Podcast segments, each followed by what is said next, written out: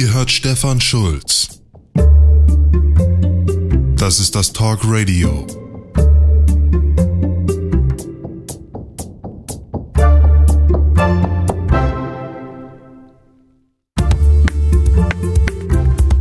Ho, ho, ho, hier ist der Weihnachtsmann.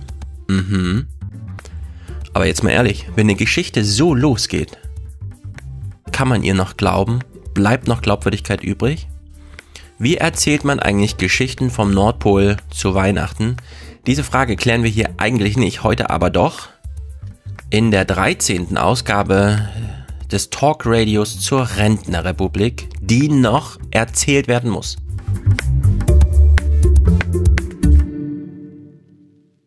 Wir beginnen aber wie immer mit einer kleinen Danksagungsrunde, denn obwohl es das Buch noch nicht gibt, gibt es schon Käufer, die dann auch bald Leser sein werden. In der Hinsicht geht der erste herzliche Weihnachtsdank an Matthias in Österreich. Der schickt nämlich 15 Euro und Liebesgrüße aus der österreichischen Rentnerrepublik. Clemens schickt 3 Euro, Kai 2,50, Martin 1,23 Euro, Leo 3, Konrad 5, Franz 5, Annalena schickt 2 und grüßt auch an dieser Stelle Clemens in und Leo. Ole schickt 35 und hinterlässt nur seine E-Mail-Adresse. Sehr gut. Pascal schickt 4. 2,50 Euro von Martin und 25 von Anastasia mit Geburtstagsgrüßen an meinen Mann Jan. Der hat nun zufälligerweise genau heute Geburtstag, also lieber Jan, auch von mir alles Gute, nicht nur von Anastasia, aber von ihr auch im Speziellen und im Besonderen. Morgen liefern wir dann noch äh, Aufwachengrüße nach, denn Vielleicht hört er hier ja gar nicht zu, der liebe Jan.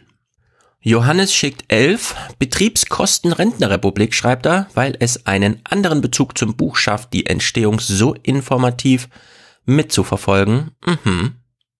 Andreas schickt 72 und hat bei mir auf mehreren Kanälen schon Bescheid gesagt, dass er sich ein bisschen mehr zurückhalten möchte mit Kommentaren. Aber ein Verwendungszweck als Gruß. Ich nehme das Geld natürlich trotzdem gerne entgegen. Es ist hier in guten Händen. Hier wird Geld in Bücher verwandelt und übermorgen hole ich mir der Königin ihr Kind. Äh, nein, ich habe schon genug. Jeffrey schickt 10 Euro für die Rentnerversicherung. das ist ein sehr schöner ideeller Beitrag. Auch der wird natürlich mit einem Buch vergolten und zum Abschluss Viktor. Der schickt 20 und schreibt. Im Journalismus, Klammer auf, Apokalypse-Industrie, Klammer zu, erwirtschaftete Spende eines Soziologie-Studenten. Tja, und mit Viktors kleinem Grußwort sind wir mitten im Metier, das heute zu besprechen ist. Man kommt eigentlich gar nicht richtig drum herum. Der Journalismus ist eine Apokalypse-Industrie. Dieses Zitat ist berühmt. Ich habe es selbst häufig zitiert. Es stammt von Gabor Steingart. Zitat. Viele Journalisten sind freie Mitarbeiter einer weltweiten Apokalypse-Industrie. Und damit hat er absolut recht auch wenn er manchmal ein bisschen übertrieben formuliert, wie zum Beispiel seinen letzten Buchtitel Weltbeben. Gestern allerdings hat mal wieder eins stattgefunden. Der Spiegel, also das Hamburger Nachrichtenmagazin, hat uns darüber informiert, dass im eigenen Haus ein großer, großer Betrug stattfand. Ein junger Kollege, der in den letzten Jahren wohl so ein paar Dutzend Texte schrieb, hat im großen Stil Erfindungen in seinen Text eingewoben, was nicht weiter auffiel, da es sich um die besondere Form Textgattung der Reportage handelt. Die zeichnet sich ja nun dadurch aus, dass sie in besonderem Maße auf Exklusivität und Investigation Wert legt. Man muss einem Autor einer Reportage also ziemlich viel vertrauen. Vertrauen im Journalismus ist das Ergebnis einer Arbeit, die man dem Publikum nicht selbst als Leistung abfordern kann. Deswegen gibt es Redaktionen und Medienhäuser, die so unklar auch immer ist, was jetzt eigentlich guter Journalismus sein soll, doch Vorkehrungen getroffen haben, also Abläufe und Verfahren installiert haben, die Probleme behandeln, Fehler minimieren, im Großen und Ganzen, je nach Ausprägung, wie es organisatorisch gestaltet wird, Hände in Feuer legen, wie man so schön sagt. Und na klar, kann man jetzt den Autor in den Mittelpunkt rücken und sagen, Klaas Relotius hat betrogen, aber das ist eben nur die eine Seite der Medaille. Die andere Seite ist das Medienhaus um ihn herum, das evolutionär entstanden ist, um seine Intention und die jedes anderen Autors zu zügeln, hat versagt. Wir haben es also, welcher Name auch immer für sie gefunden wird, mit einer Art Spiegelaffäre zu tun. Oder schlimmer noch, betroffen ist natürlich der ganze Journalismus an sich. Und deswegen reden wir heute hier darüber, denn dieses Buch, dieses Projekt hier, die Rentnerrepublik, ist natürlich trotz Verlagslosigkeit, trotz angestrebter Papierlosigkeit, trotz unberufsprofessionellem, hobbyistischem Ehrgeiz eine journalistische Arbeit. Und wenn ich auch viele Formatfragen anders beantworte, als sehr viele Journalisten beim Spiegel sie beantworten müssen, weil es Hauslinie ist, Ziel dieser Arbeit hier ist ein Text. Ich will also heute noch mal ein paar Formatfragen aufwerfen. Es könnte also sein, dass äh, diese Podcast-Ausgabe heute ähm, nur für Journalisten interessant ist, denn der Blick von außen auf den Journalismus, den man so als Leser hat, wenn man den Fernseher einschaltet, sich dann doch mal eine Zeitung kauft oder so, der ist ja doch ein sehr anderer als dieser interne Blick, den man relativ zügig entwickelt. Dazu reicht im Grunde eine Hospitanz irgendwo. Wir haben aber die letzten Jahre schon festgestellt, so richtig abschotten lassen sich die Abläufe in den Häusern nicht mehr. Also das Publikum kommt so mit eigenen Interesse und eigenen Ansprüchen und schaut dann auch mal genauer nach, was so passiert in den Häusern. Viele berechtigte Ansprüche des Publikums konnte man zuletzt noch relativ erfolgreich abwehren. Wir kennen das beispielsweise von den Chefredakteuren der ARD und ZDF äh, Fernsehnachrichtenberichterstattung, Kai Knifke und Peter Frei. Die kann man ja immer noch bei öffentlichen Veranstaltungen treffen, wenn sie dann auf der Bühne sitzen. Seltener bei Vorträgen, häufiger bei Podiumsdiskussionen, weil Vorträge machen Arbeit in der Vorbereitung, Podiumsdiskussionen nicht so sehr. Im Grunde wollen sie ja auch immer nur das Gleiche sagen, nämlich sie werden nicht von Merkel angerufen, so als ob immer noch jemand tatsächlich mit dieser, mit diesem Vorwurf zu ihnen käme. Und dann erklären sie nochmal in fünf Punkten, was guter Journalismus sei und dass man doch sehr darauf achte, einen Kommentar von einer Nachricht zu trennen, als ob es darum ginge. Also das ist so dieser dumme Teil der Diskussion, um die muss man sich nicht weiter kümmern. Entscheidend in dem aktuellen Fall ist, dass hier erstaunlich offen nach einem Tag Aufarbeitung schon für alle einsehbar ist, wo eine große Kampfeslinie in den letzten Jahren verlief denn es gab auf eine eigentlich recht einfache Frage mindestens zwei Antworten. Die Frage lautet, was ist eigentlich eine Reportage? Für die einen ist die Reportage die Königsdisziplin im Journalismus überhaupt.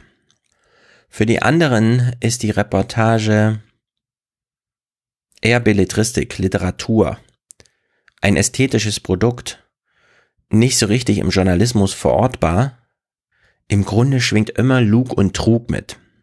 Ich bin nun sehr eindeutig in der zweiten Gruppe zu verorten. Ich halte von Reportagen überhaupt gar nichts. Und die etwas gemeine Frage, die ich mir seit gestern stelle, ist eigentlich eher, warum gibt es dieses journalistische Format Reportage überhaupt noch? Wir können ja mal siebeneinhalb Jahre inzwischen schon zurückgehen. 2011, denk kurz nach. Was war 2011? Hm. Karl Theodor von Gutenberg hat seinen Doktortitel verloren und damit auch seinen Ministerposten. Denn so ganz konnte man ihm nicht durchgehen lassen, auf der einen Seite so einen Betrug hingelegt zu haben und auf der anderen Seite weiter seinem Beruf nachzugehen in dieser öffentlichen Stelle. 2011 war das Jahr, in dem Dissertationen nicht nur für mich, sondern für viele, die damals mit mir promovierten, extrem an Wert verloren haben. Damals wurden ja auch die Systeme so ein bisschen umgestellt von diesen typischen Doktorvater, Doktormutter-Beziehungen auf, man ist halt Teil einer Graduiertenschule und im Grunde merkt man kaum, ob man im ersten Semester Bachelor studiert oder gerade eine Dissertation schreibt. Also die Dissertation ging mit so einer Verschulung einher. Gleichzeitig gab es eine Inflation an Texten, also jedes Jahr 25.000 Dissertationen. Der Titel wurde einem so ein bisschen hinterhergeworfen und dann kam Karl Theodor zu Gutenberg und hat diesem ganzen Reputationssystem im Grunde so einen großen Sargnagel noch reingeschlagen. Wahrscheinlich hätte ich damals einfach weiter promoviert und die ein oder andere biografische Chance auf was anderes ausgeschlagen. Dann hieß ich jetzt Dr. Stefan Schulz und es wäre im Grunde auch egal. Nur bereut habe ich die Entscheidung nie. Und ehrlich gesagt, wer dem Doktortitel heute noch was abgewinnen kann, der muss sich einfach nur mal je Jahrgang die Titel der Texte durchlesen, zu denen so Arbeiten geschrieben werden. Die Ernüchterung stellt sich schnell ein und sie ist berechtigt. Das war die eine Erfahrung 2011. Die wichtige Textgattung, die so weit wie möglich vom Publikum weg fabriziert wurde, war ziemlich wertlos. Natürlich nicht im Einzelnen, versteht mich nicht falsch, aber es gab so im Großen und Ganzen schon ein Shift Richtung Sinnlosigkeit. Nur wenige Monate später, äh, Karl Theodor zu Gutenberg trat am, im Februar 2011 zurück, kamen dann im Journalismus die ganz nah am Publikum erarbeiteten Texte, also die Reportagen des Spiegel, schon mal in Bedrängnis. René Pfister wurde im Frühjahr 2011 der Henry-Nannen-Preis aberkannt, weil sich herausstellte, dass er gar nicht in dem Eisenbahnkeller von Horst Seehofer war, über den er schrieb, um eine Reportage über Horst Seehofer zu eröffnen.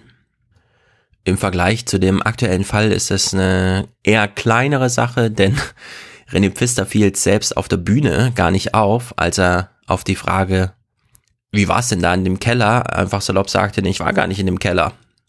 Und sich die ersten im Publikum gewundert haben, naja, aber du schreibst doch aus der Perspektive, in, nach der du das alles gesehen hast, wie er da, also wie Horst Seehofer da mit seinem Bahnwärterhütchen und mit seiner Kelle eben in seinem Bahnkeller steht. Aber nein, René Pfister hat das Bild imaginiert, obwohl es den Keller tatsächlich gibt, um mit einem Gleichnis zu beginnen. So wie der Control Freak Seehofer in seinem Keller steht, so regiert er auch in der wirklichen Welt.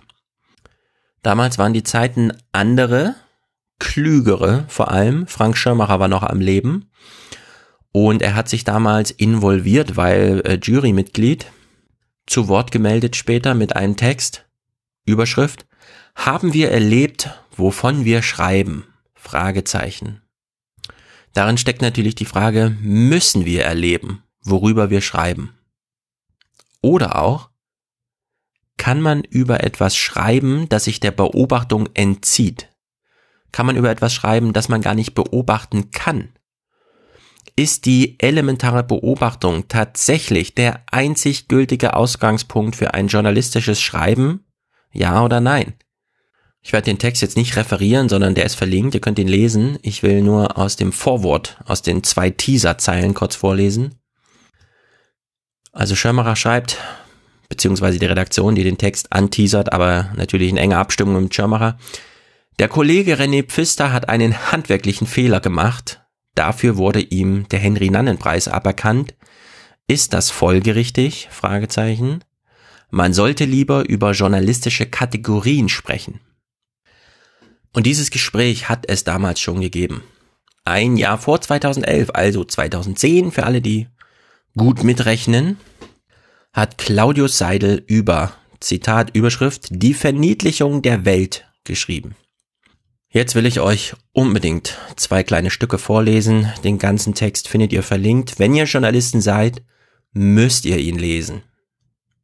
Also wir springen mitten rein in die ich will jetzt nicht sagen Abrechnung, aber jetzt habe ich es gesagt und damit gilt es auch so ein bisschen. Es ist keine reine Abrechnung, ihr werdet es verstehen.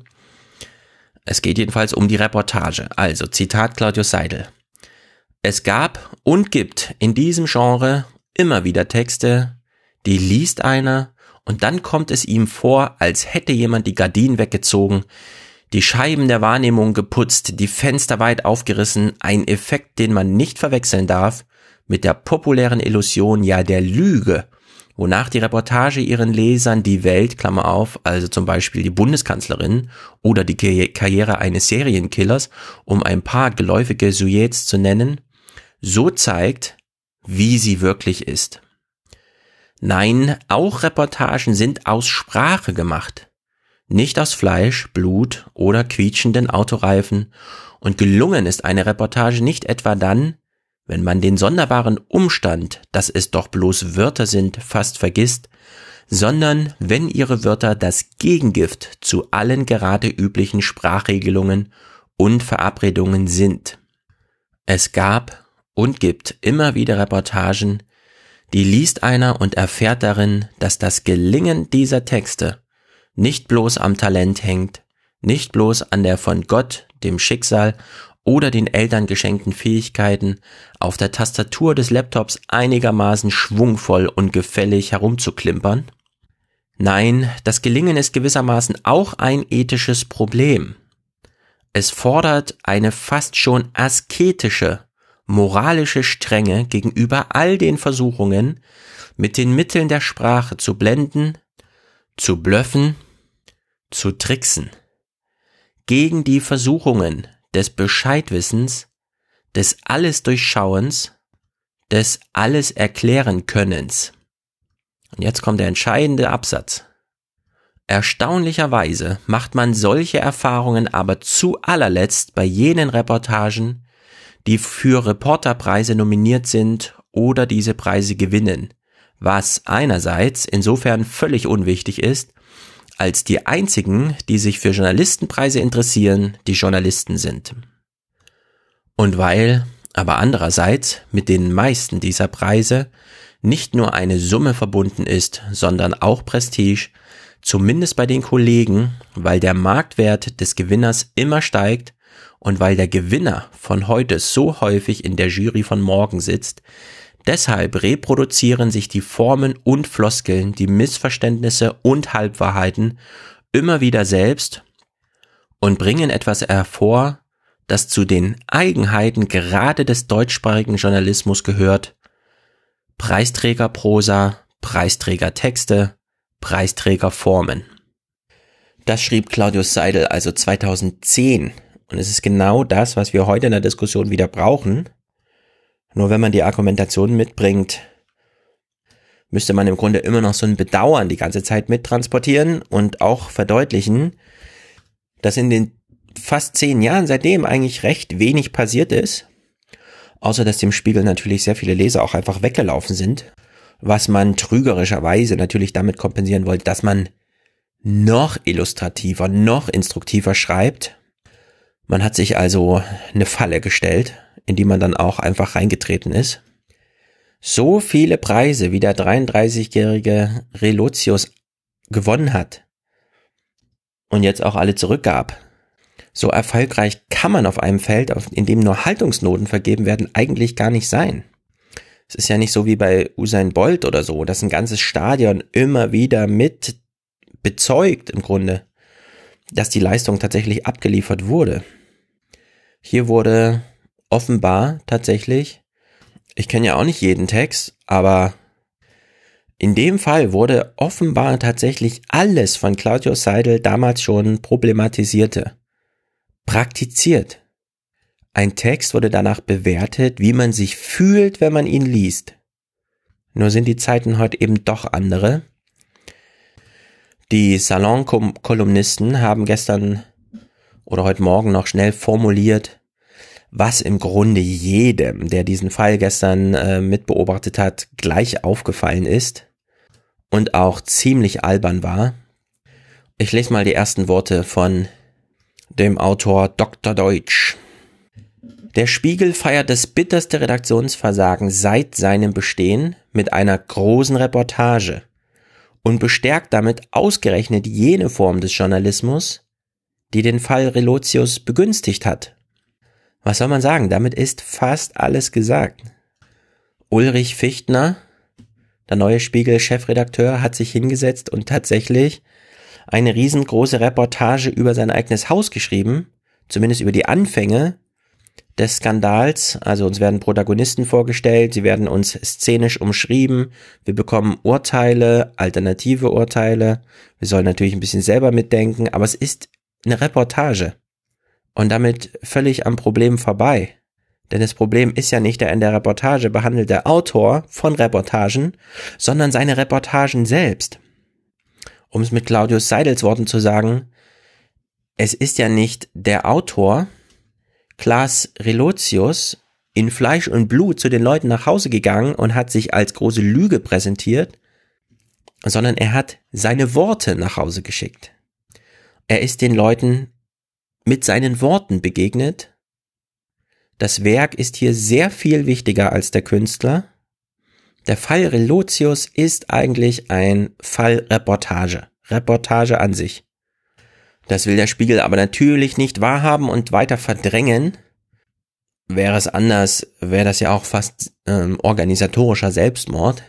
Also zieht Fichtner diesen riesigen Reportagetext auf und stellt uns darin nicht nur sein Autor Klaas Relotius, von dem er sich jetzt verabschiedet, vor, sondern eben auch, wie soll das anders sein, szenisch, szenisch, immer auf Protagonisten und ihre Intention bezogen, seinen Gegenspieler, auch Spiegelredakteur Juan Moreno.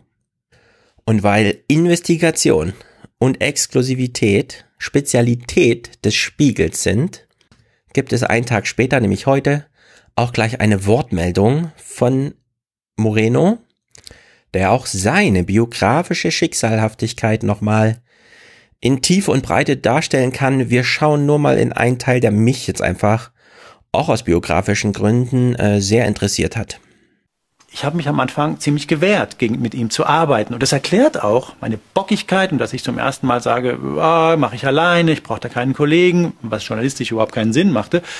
Dass auch die Verantwortlichen sagten, was ist denn jetzt mit dem Moreno los? Was ist, ist der zu lange in Mexiko da mit der Karawane durch die Sonne gelaufen?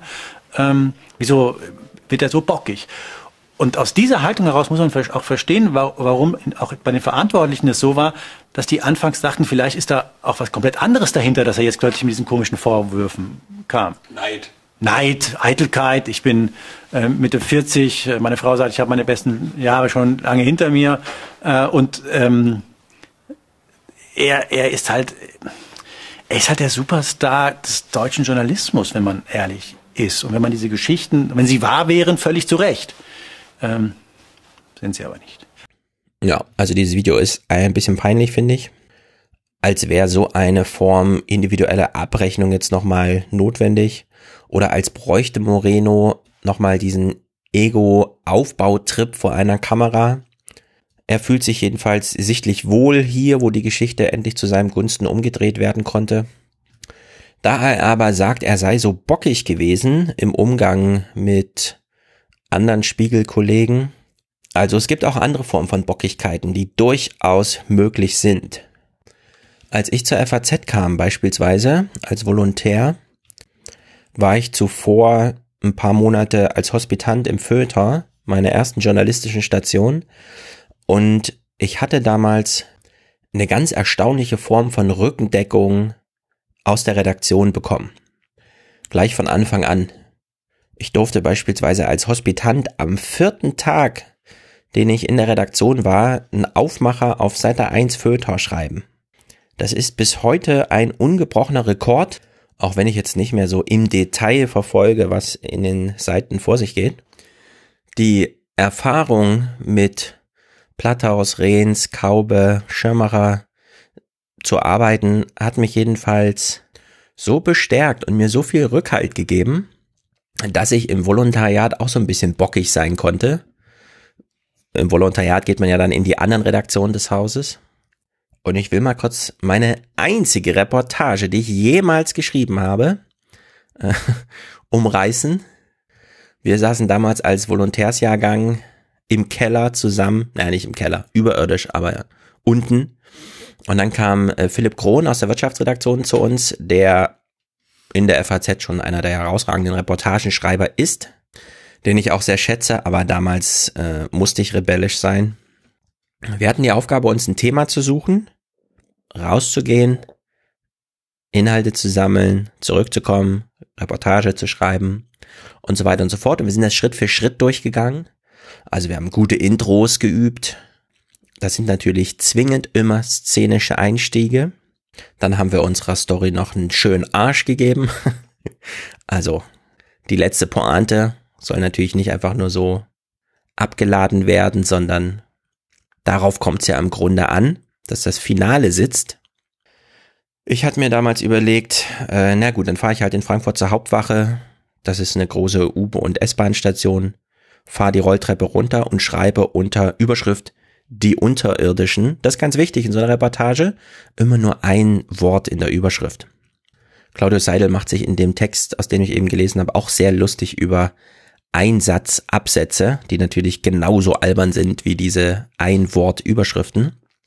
Naja, dann fuhr ich jedenfalls die Rolltreppe runter, irgendwann richtig früh, also es war nicht nur unterirdisch dunkel, sondern oben auch.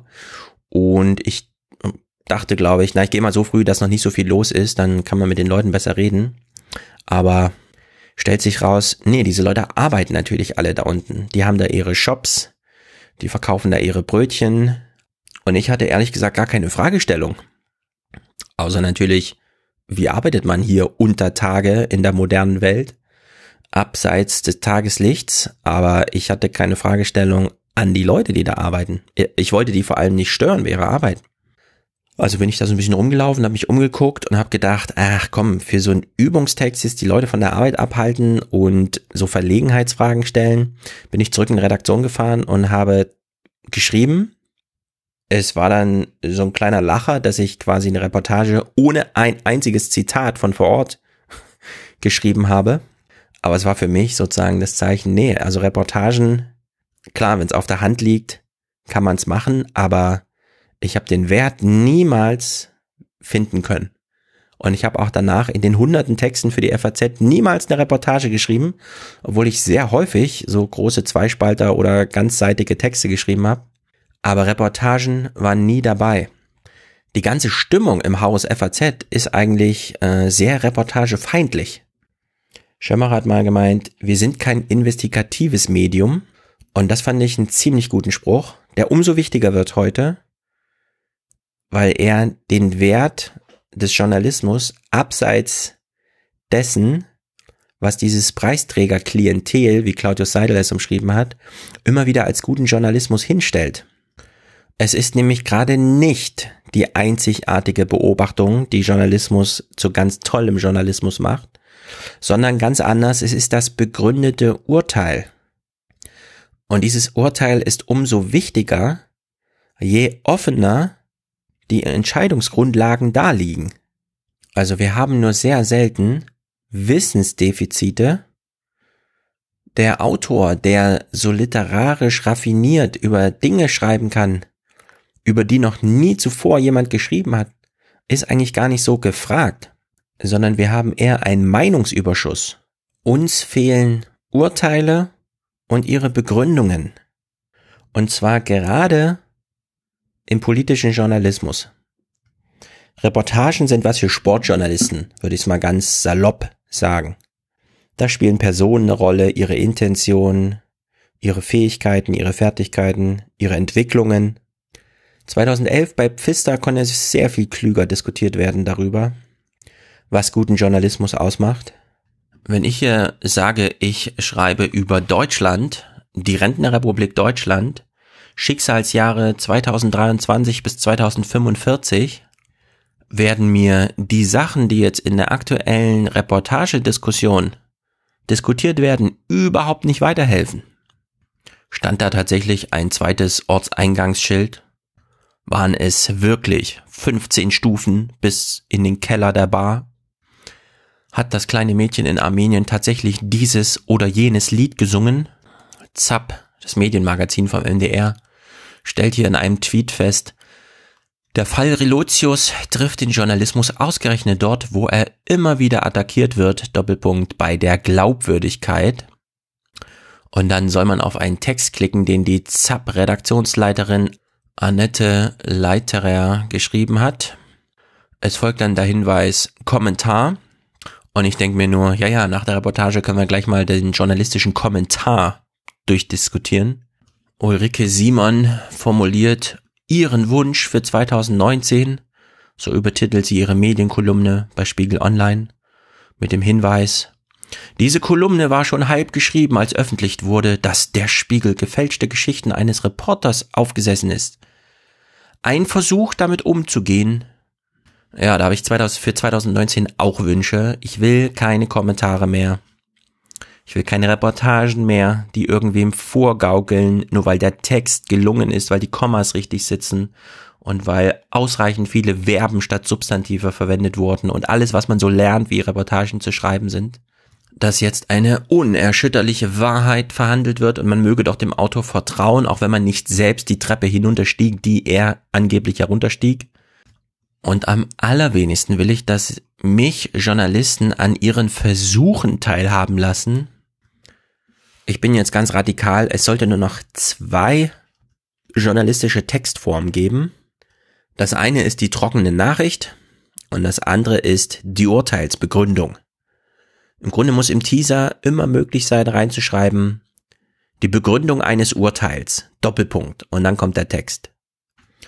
Naja, um das selbst abzuschwächen und auch hier abzukürzen, eine Reportage möchte ich euch trotzdem empfehlen zu lesen, denn so ganz überlebt hat sich die Reportage ja nicht, wenn sie, und das ist die Voraussetzung, nicht von einem Journalisten, der auf Themensuche gegangen ist, geschrieben wird, sondern umgedreht.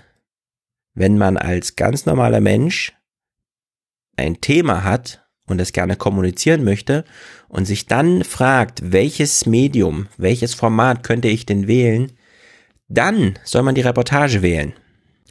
Sie ist schnell geschrieben, sie ist kompakt, man kann sie auch in Afrika mit schlechtem Internet noch runterladen, weil es sind ja nur Buchstaben. Man kann sie später durchsuchen, man hat eine URL, man kann sie verlinken, man kann sie archivieren. Mit der Reportage ist eigentlich alles in Ordnung, wenn nur diese Berufsjournalisten nicht wären, aber gut. Der Text, den ich euch empfehle, vielleicht habt ihr auch schon gesehen, ist natürlich der von Michelle Anderson und Jake Crone. Die beide schreiben über ihr Städtchen Fergus Falls und die drehen den Spieß einfach um. Sie machen so eine Art reportagige Listicle und schreiben in zehn Punkten, von denen ich mir sicher bin, dass sie in einigen Journalistenschulen jetzt bald gelehrt werden, was so alles nicht stimmt, wenn Journalisten mit schöner Sprachfertigkeit irgendwo hinfahren, für ein paar Tage da sind und uns dann vorzugaukeln versuchen, dass man die ganzen großen Weltprobleme anhand der szenischen Umreißung eines ganz kleinen Örtchens irgendwo im Nirgendwo abhandeln könnte. Naja, gut nu. Mehr schaffe ich jetzt leider nicht. Ihr hört's, meine Stimme ist immer noch so ein bisschen angeschlagen. Es hat mir sehr viel Zeit geraubt. Konnte sie trotzdem gut nutzen, nur nicht am Mikrofon. Äh, wir vertagen uns einfach auf Januar und schauen dann mal in die Seele Japans. Im Grunde schließen wir direkt an, worüber wir hier heute sprachen. Gerard Depardieu war in Japan für Arte. Wir wissen ja, wie das funktioniert. Arte hat ein Drehbuch, alle Szenerien sind vorgearbeitet, organisiert und so weiter und so fort. Man braucht dann nur noch so einen Protagonisten, den man vor die Kamera stellt, ist in dem Fall Gerard Depardieu. Wir versuchen mal ein Re-Engineering dieser Reportage, denn es ist nicht ganz uninteressant, die wenig Materialien, die wir haben, dann doch irgendwie zu nutzen und zu versuchen, sie auszubeuten. Wir gucken also einfach eine Reportage und machen uns danach ein Bild über ihren Gegenstand. Außerdem liegen hier noch unendlich viele Clips übers Wohnen in Deutschland, über Einsamkeit. Gerade heute erst wieder trendete bei YouTube ein kleines Infovideo über Einsamkeit. Aber für all das ist der Dezember einfach ein denkbar ungünstiger Monat. Ich bin selbst noch total schockiert davon, auf wie viel Weihnachtsfeiern ich gehen musste. Aber gut, abgesehen von Zeitproblemen bin ich ganz zufrieden, wie das Projekt hier läuft. In Citavi ist jetzt ungefähr die Hälfte von allem, was ich gesammelt habe, eingepflegt, also 180 Quellen. Das heißt, ab jetzt wird auch Sortieren und Beschränken wichtiger. Das bedeutet auch, die inhaltliche Arbeit geht im Grunde los, also die dann schon auf den fertigen Text abzielt.